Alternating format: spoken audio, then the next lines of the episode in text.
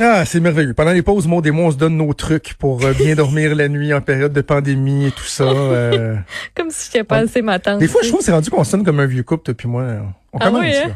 Après un an et demi, là. Oui, non, même pas un an et demi, pour bien Moi, je fais ça. Ah, moi, c'est la tisane. Alors voilà, on va aller dans un sujet beaucoup plus intéressant. On va parler de politique américaine avec euh, Luc La Liberté qui est au bout du fil. Salut Luc. Oui, bonjour. Désolé d'intervenir dans votre relation de couple ce matin. Je- non, non, t'es un élément essentiel de notre couple radiophonique. Et d'ailleurs, je sais que les auditeurs apprécient beaucoup, beaucoup, beaucoup tes interventions. Euh, Luc, je veux absolument qu'on revienne sur euh, la Oui. débâcle du président Trump et euh, l'hésitation, la valse hésitation entre on fait plus de points de presse, on en fait, on en fait sans Ouais. répondre aux questions. Ce qui s'est passé avec l'épisode de euh, l'ingestion présumée de, de, de désinfectants puis la luminothérapie, ça, ça a fait mal au président. Pas juste ici qu'on en a parlé, là. Non, voilà. Puis écoute, pas, pas que cet épisode-là, hein, mais dans l'ensemble, on, on avait remarqué, puis parfois, bon, on a tendance à blâmer les médias. Puis il faut dire que les médias ont, à l'occasion, leur part de, de, de responsabilité Oui, à assumer absolument. aussi. Euh, mais donc voilà, on trouvait que les, les, médias s'acharnaient parfois sur le président, le président qui les provoque très ouvertement depuis 2015. Mais on trouvait que le ton et le contenu finalement des points de presse du président, on faisait pas assez, la, la, la, on réservait pas une part assez importante aux experts, aux médecins, aux spécialistes de la santé publique, puis qu'en fait c'était toujours une façon pour le président de s'en prendre à ses adversaires euh, ou encore de s'attaquer directement aux journalistes. Donc arrive le, le- le fameux incident, bien entendu, du Lysol, Corox et, autres- et autres compagnies, de- et autres produits donc de, de- de différentes compagnies. Mais le président, donc, qui cette fois-là va, et littéralement, là, il- on, on nous a habitués à des choses plus originales, puis euh, à des choses, disons-le comme ça, exotiques en politique américaine. Mais là, on venait de franchir une limite. Je veux dire, ça fait le tour de la planète à une vitesse, à une vitesse ahurissante, à une vitesse folle. Donc, déjà, l'entourage du président à la Maison-Blanche disait, est-ce que c'est bien de continuer les points de presse avec autant de régularité et que le président occupe tout le plancher, finalement, qu'il n'hésite pas à tasser le docteur Fauci ou Deborah Burks pour prendre la parole puis transmettre de l'information que les spécialistes pouvaient transmettre de façon plus efficace ou plus précise. Et il semble que le président ait décidé d'écouter partiellement, en tout cas, euh, l'avis du, du personnel de la Maison-Blanche et de ses conseillers en disant, OK, euh, on va réduire la, la, la, la présence ou ma présence, ma participation au point de presse. Et ça a donné lieu en fin de semaine à une véritable tempête sur Twitter. Donc, c'est l'autre moyen de communication. Quand il n'est pas directement devant les médias ou qu'il n'est pas devant une foule partisane dans ses nombreux rassemblements dont il est privé maintenant, mais le président utilise Twitter. Et on a eu droit encore en fin de semaine à toute une véritable tempête, là, une salve assez incroyable de gazouillis présidentiel. C'est important de souligner aux gens que ce questionnement-là, savoir l'implication du premier dirigeant, là, euh, continue. Elle, elle se pose partout, puis elle se pose en ce moment ici au Québec où, euh, en Vrai, coulisses, oui. les, les conseillers de François Legault se demandent s'ils vont pas tranquillement retirer François Legault des points de presse euh, quotidiens, donner davantage de place aux ministres euh, sectoriels et que ce soit pas toujours le premier ministre qui soit au bat. Donc, tu sais, la réflexion américaine, elle, elle se pose partout. C'est juste, c'est dans la façon de faire. C'est Ben l'hésitation, l'improvisation. On vient, on repart, on... c'est toujours aussi, c'est que Donald Trump nous pousse, prend des choses qui ou des raisonnements qui sont tout à fait sains et normaux, euh, des stratégies de communication, mais comme le personnage lui-même est extrême, bon, on a l'impression que tout ça est encore plus déconnecté de la réalité que ce ne l'est.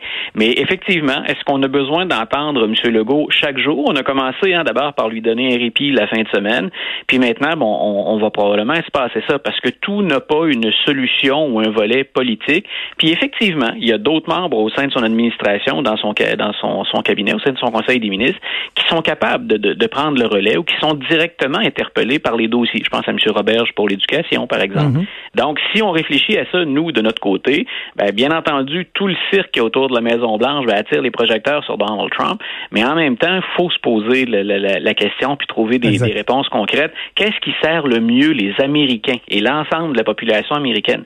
Et moi, quand je fais porter une partie du blâme au président Trump, c'est plus ça.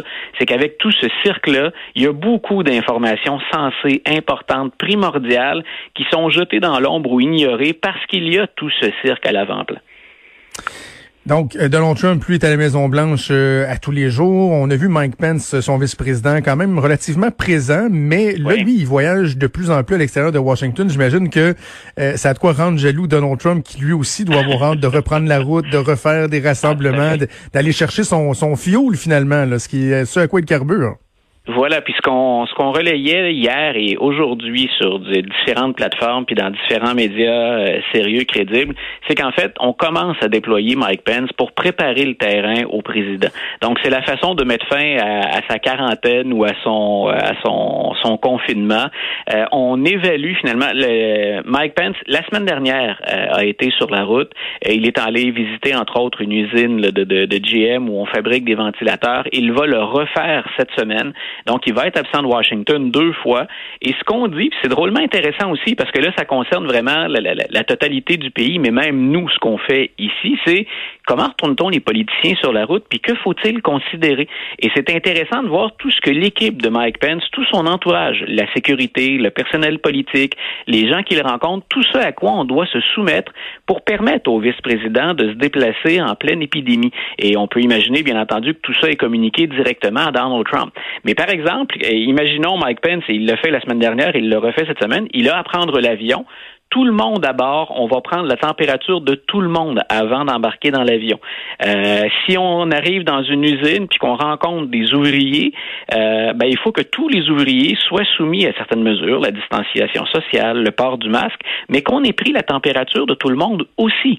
Euh, ça vaut pour les agents de sécurité. La distanciation sociale, c'est dans tous les véhicules, c'est dans les avions, mhm. mais c'est aussi à bord des véhicules du gouvernement ou des services de sécurité, euh, des services de renseignement avec lesquels on, on se déplace Donc, t'imagines ce qu'il faut déployer comme mesure pour permettre un rassemblement public.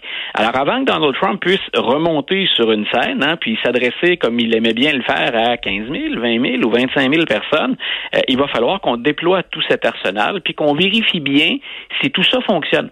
Alors, il sert un peu finalement dans les circonstances, et puis il faut, faut, euh, faut, être prudent en utilisant le terme, mais, mais de cobaye Mike Pence cette semaine, et il le faisait la semaine dernière, c'est-à-dire qu'on teste hmm. des choses, puis on va déconfiner le président, comme on va ou on pense à déconfiner à peu près tout le monde. C'est-à-dire qu'on va faire ça progressivement. On va le faire en ayant de, de, de petits tests, en prélevant des échantillons à l'occasion, puis en se laissant la possibilité ben, de revenir en arrière si jamais on constate qu'il y a des retombées négatives. Mais c'est ce qui me fascine, moi, c'est la chorégraphie nécessaire, hein, l'organisation pour permettre au président de faire ça. Et le, le, le, sommet, le clou, entre guillemets, du spectacle, ça devrait être, on en a parlé la semaine dernière, là, on n'a pas eu le temps, nous, mais ça avait soulevé une controverse, euh, le président, habituellement, c'est lui qui prononce le discours lors de, la graduation, de la remise des diplômes des, cadets à West Point. Et, là, ben, on souhaitait que le président aille là. le président veut en profiter parce que c'est prestigieux, puis encore une mhm. fois, ben, tous les, regards sont, braqués sur lui. Mais là, ce qu'on se demandait, c'est est-ce qu'on va avoir la, remise traditionnelle avec tous les cadets collés les uns sur les autres? Et là, on parle de centaines hein, de, de gradués. Donc, est-ce qu'on va faire ça comme ça pour préserver une certaine image présidentielle ou si on va imposer des mesures de confinement donc, il, M. Trump a dit, moi, je veux tout le monde bien serré sur la photo. Puis là, des gens s'est dit, oups, attendons un peu. Hein? Puis on voit avec Mike Pence qu'effectivement, ce sera pas simple. Luc, euh, je fais une parenthèse pour signaler aux auditeurs que le point de presse de Justin Trudeau est devancé de 15 minutes aujourd'hui, donc devrait commencer dans les prochaines minutes. On devra interrompre éventuellement notre conversation, mais quand même, en attendant, je veux que tu me parles de, de, William Barr, l'équivalent du ministre de la, Justice de Donald Trump, et du rôle qu'il a à jouer auprès des, des États en ce moment avec le, la dynamique de confinement. Ben écoute, ça c'est déjà un peu controversé parce que la, façon dont c'est annoncé, ça annonce un, bras de fer. C'est pas nécessairement ça qu'on souhaite dans une période où on veut un peu de cohésion, où on veut que les gens se serrent les coudes. Mais euh, William Barr, le procureur, ce qu'il a demandé à ses procureurs au sein du département de la justice, c'est n'hésitez pas à relever les cas et à poursuivre les États dont les mesures de confinement vont trop loin. Donc, il dit il faut agir toujours conformément avec la Constitution, avec le Bill of Rights, avec la Charte des droits. Donc, grosso modo, moi, je vous mets la pression pour ne pas hésiter à, viser puis à poursuivre les États dont le confinement va trop loin. On ah, est depuis euh, oui, voilà. Donc, je, je, je, pense que le message, et là, j'arrive pas à voir, parce que c'est, c'est tout frais de ce matin, j'arrive pas à voir euh, si ce sont des, des, journalistes qui ont récupéré la balle au bon, qui ont sorti la nouvelle très, très rapidement, puis que ça, ça a pris une tournure particulière ou plus controversée. Mais ça semble comme être un défi aux gouverneurs des différents États, et c'est ce qu'on souhaite éviter. Donald Trump, je le rappelle, la semaine dernière, rencontrait Andrew Cuomo. Ce sont pas, si on suit aux déclarations, les deux meilleurs amis, les deux politiciens les, les plus proches. Euh, et pourtant, ils ont lancé quand même un message d'unité. Et même si M. Trump dit, ben, le partage de mon pouvoir hein, et de celui des États, c'est important, là, je pense qu'on lance un message qui est très, très, très fort. Puis à, tous les gouverneurs, comme Mme Whitmer au Michigan, avec laquelle je reviens souvent. Grosso modo, le message qu'on lance, c'est faites bien attention à ne pas aller trop loin. Et parfois, aller trop loin, ben, aux yeux de M. Barr, c'est ben, aller à l'encontre de ce que demandent les autorités de la santé publique. Donc, il y a comme une, une rivalité ou un bras de fer, et je suis pas certain, moi, que ce soit particulièrement sain si on pense d'abord à la santé des gens puis à ce que souhaitent les experts en santé publique. On va suivre ça cette semaine et on aura l'occasion de faire le bilan de la semaine trépidante de la politique américaine vendredi. Je te souhaite une excellente semaine, Luc. Yes, une bonne journée à vous deux aussi. Bye. Salut.